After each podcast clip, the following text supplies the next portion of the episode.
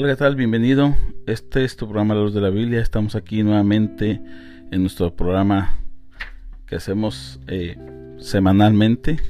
Bueno, intentamos hacerlo semanalmente. Lo prometido es deuda. Eh, amado oyente, estamos trayendo el día de hoy el estudio de la carta a Santiago.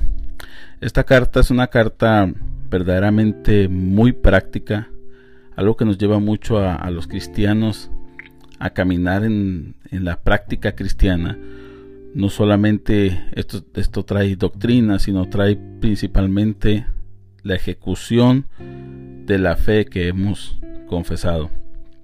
Esta carta, como introducción del día de hoy, solamente vamos a tocarla, así que para el próximo programa estaremos entrando de lleno al, texto. Pero el día de hoy que quisiera enfatizar y quisiera eh, sacar de ella su, contenido, vamos a decir, a, su, a su contexto de lo que nos quiere hablar, qué es la carta de Santiago, a quién está dirigida y quién la escribió. Obviamente por su nombre sabemos que es eh, de parte de Santiago, pero ¿cuál Santiago? Eh, hay cinco Santiagos en la escritura, cinco Santiagos el palabra de la Biblia.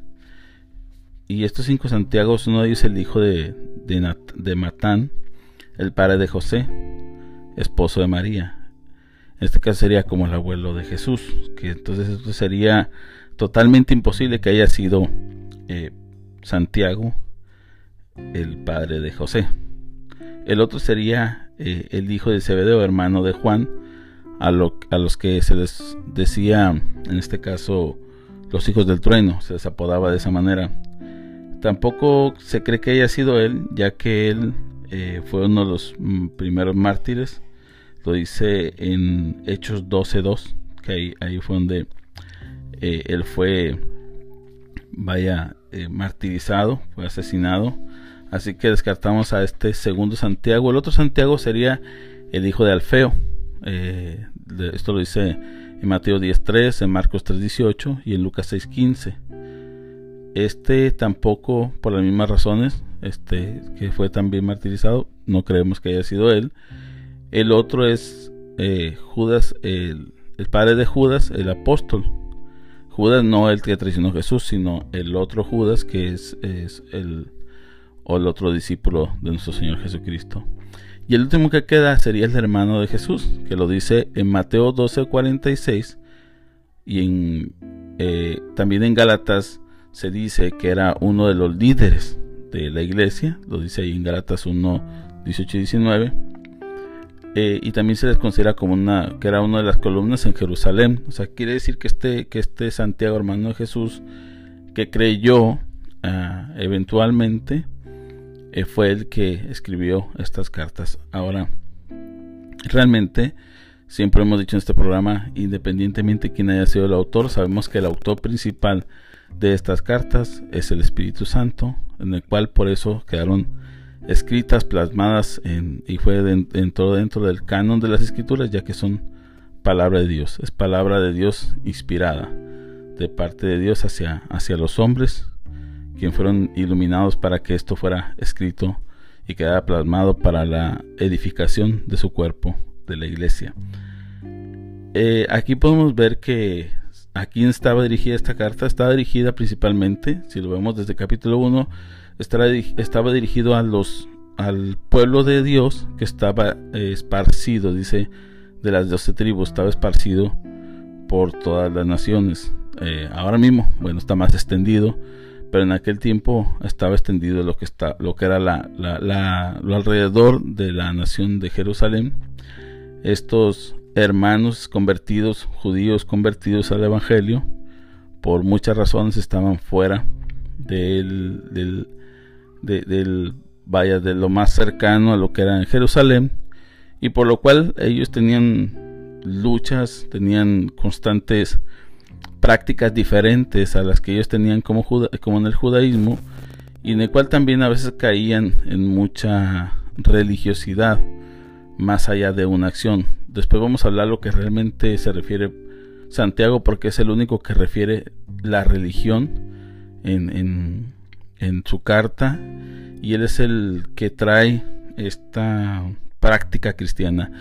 En los tiempos de la, de la reforma, en algún momento, por la falta de comprensión, y no, no, no se minimizara en este caso a Martín Lutero, y por el gran énfasis a la gracia y la justificación por fe, tuvo un mal concepto sobre esta carta, por lo cual en algún momento él le llamó como una carta o un libro de paja.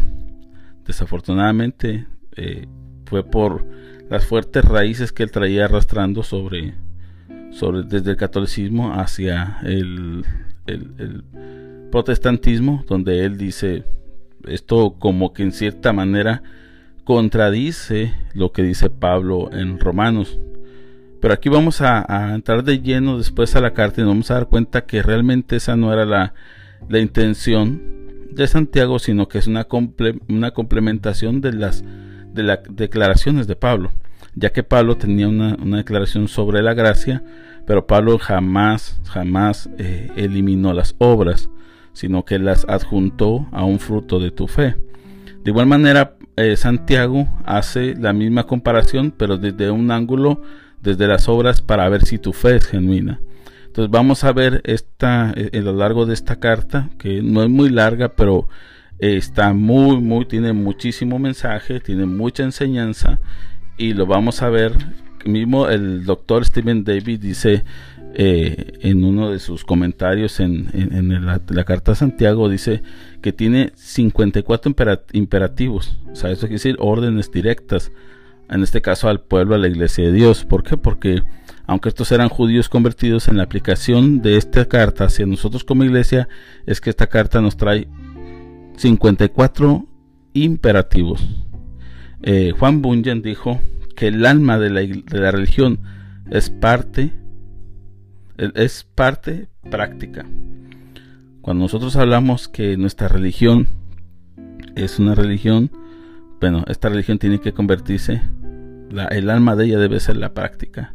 No podemos decir que tenemos una religión y no practicamos lo que nuestra religión, nuestra religión o nuestra fe confiesa. Juan Welles dijo, el problema de todos los, de todos los problemas es poner el cristianismo en práctica.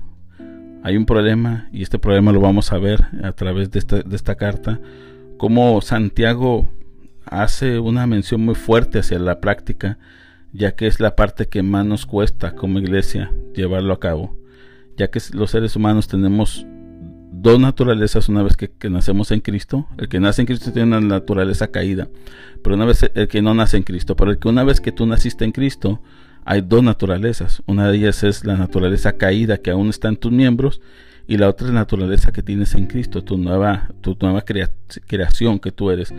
Pero estas dos tienen una lucha, mismo Pablo dijo, y hay una naturaleza en mí que está en mis miembros que quiero hacer lo bueno y hago lo malo, que no hago lo bueno.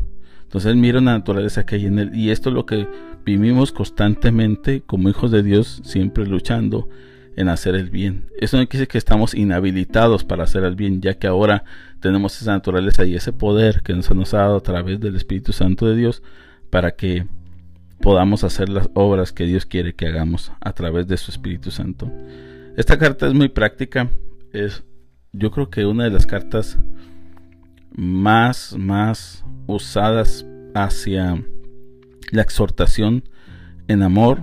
Es una es, palabra fuerte. Santiago eh, podemos ver que hay una similitud en la forma de su expresión, como lo hacía nuestro Señor Jesucristo, como lo hizo en el Sermón del Monte. Otra de las cosas es que Santiago era, como es dirigido hacia los judíos, Santiago usa mucho el paralelismo de la ley hacia la práctica cristiana.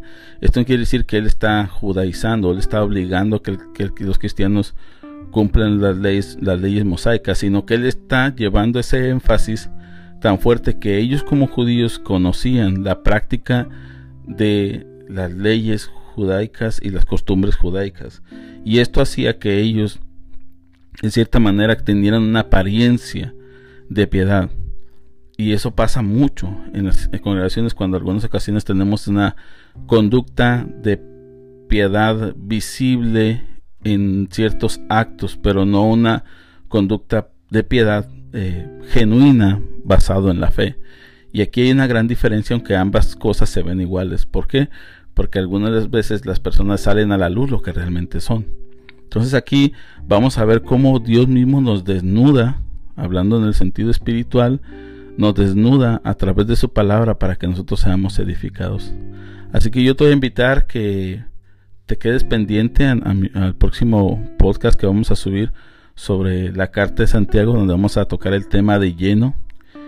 Eh, quisiera abundar más en la introducción de esta carta, pero yo creo yo quisiera que más allá de ver el, contexto histórico, que es bueno, pero que miremos lo práctico, la, la gran bendición que tenemos, que podemos recibir no solamente de conocimiento, sabiendo que es esta carta, sino sabiendo que Dios quiere para nosotros a través de esta carta.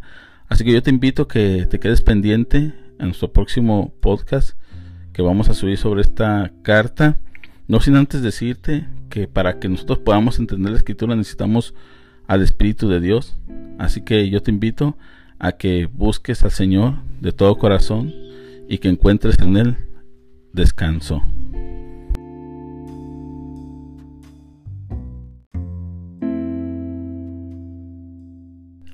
¿Cómo podemos encontrar paz en Dios? A través de una reconciliación o de una conciliación con Dios. ¿Cómo? Una vez que nosotros reconocemos que Cristo vino hace dos mil años a morir por mí, por usted en la cruz del Calvario, Él escucha nuestro clamor cuando nosotros reconocemos que Él vino por una razón. ¿Cuál fue esa razón? Que todos los seres humanos estábamos descarriados, perdidos, sin esperanza, tanto como los del pasado, tanto los de presente en el momento que Él vino y los del futuro. Estos venimos arrastrando con una naturaleza pecaminosa, un deseo de hacer el mal. Y todos, desde Adán, hemos fallado. Y usted puede decir, bueno, Adán pecó allá, pero yo no. Bueno, ahora vaya a la escritura y mire lo que dice la palabra de Dios sobre los diez mandamientos. Algo que se nos ha enseñado a muchos que venimos en un contexto cristiano, ya sea católico, ya sea evangélico. Y nos vamos a dar cuenta que ahí nosotros hemos fallado en alguna vez de nuestra vida en estas cosas. Aún usted ha fallado en decir que no hay Dios. Si usted no cree que Dios existe, quiere decirle que existe tanto, tanto, tanto que hoy le está, hoy le está hablando a través de este podcast. Ahora, si usted reconoce que usted ha fallado y que usted necesita un perdón y que usted por sus propias obras no puede alcanzarlo, ya que usted falla todos los días de su vida, entonces necesita usted la provisión que pasó hace dos mil años. ¿Cuál fue esa provisión? Jesús vino, murió y resucitó al tercer día para que usted tenga vida y bien abundancia. Creyendo en Él, arrepentido, usted será una nueva criatura. Y una vez que usted sea una nueva criatura, dice que Él entra a usted con su Espíritu Santo y usted pasa a ser, pasa de muerte a vida. Y una vez que usted está vivo espiritualmente, usted podrá entender la escritura a través de la ayuda de su Espíritu Santo. Así que yo lo voy a invitar a usted que reflexione estas palabras y que si usted quisiera reconocer a Cristo como su suficiente Salvador, que ore. Y yo lo invito a que el próximo programa que yo voy a subir aquí a este podcast, usted pueda tener entendimiento de lo que vamos a hablar en el próximo programa.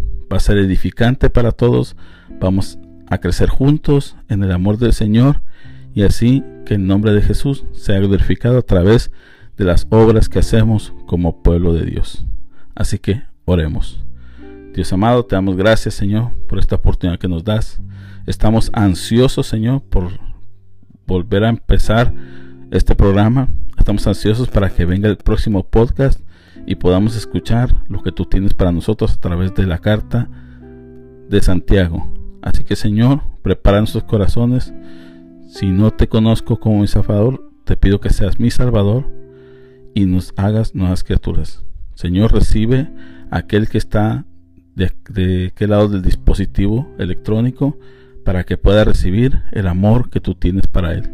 Te lo pedimos en el nombre de Jesús. Amén. Bueno, hemos llegado al final de esta introducción de la carta Santiago. No sin antes decirte que los espero el próximo podcast dale seguir al podcast, dale seguir en Spotify o en o agrégalo en tus Apple Podcast, agrégalo o en Amazon Music, que es donde también tenemos esta plataforma. Y una vez que tú lo des agregar, la notificación te va a salir automático. Deja comentarios, hay, un apartado, ya sea en Spotify, ya sea en, en Apple Podcast, hay un apartado que es para hacer comentarios. Haz tu comentario. Eso nos ayudará para saber si hay una duda, si hay un comentario, en qué podemos mejorar este podcast o en qué podemos cambiar. Estamos sujetos a que Dios sea el que nos lleve, pero también estamos sujetos al consejo de Dios de parte de nuestros hermanos en la fe. Así que no sin antes decirte, Dios te bendiga, mi nombre es Francisco Oviedo. Hasta la próxima.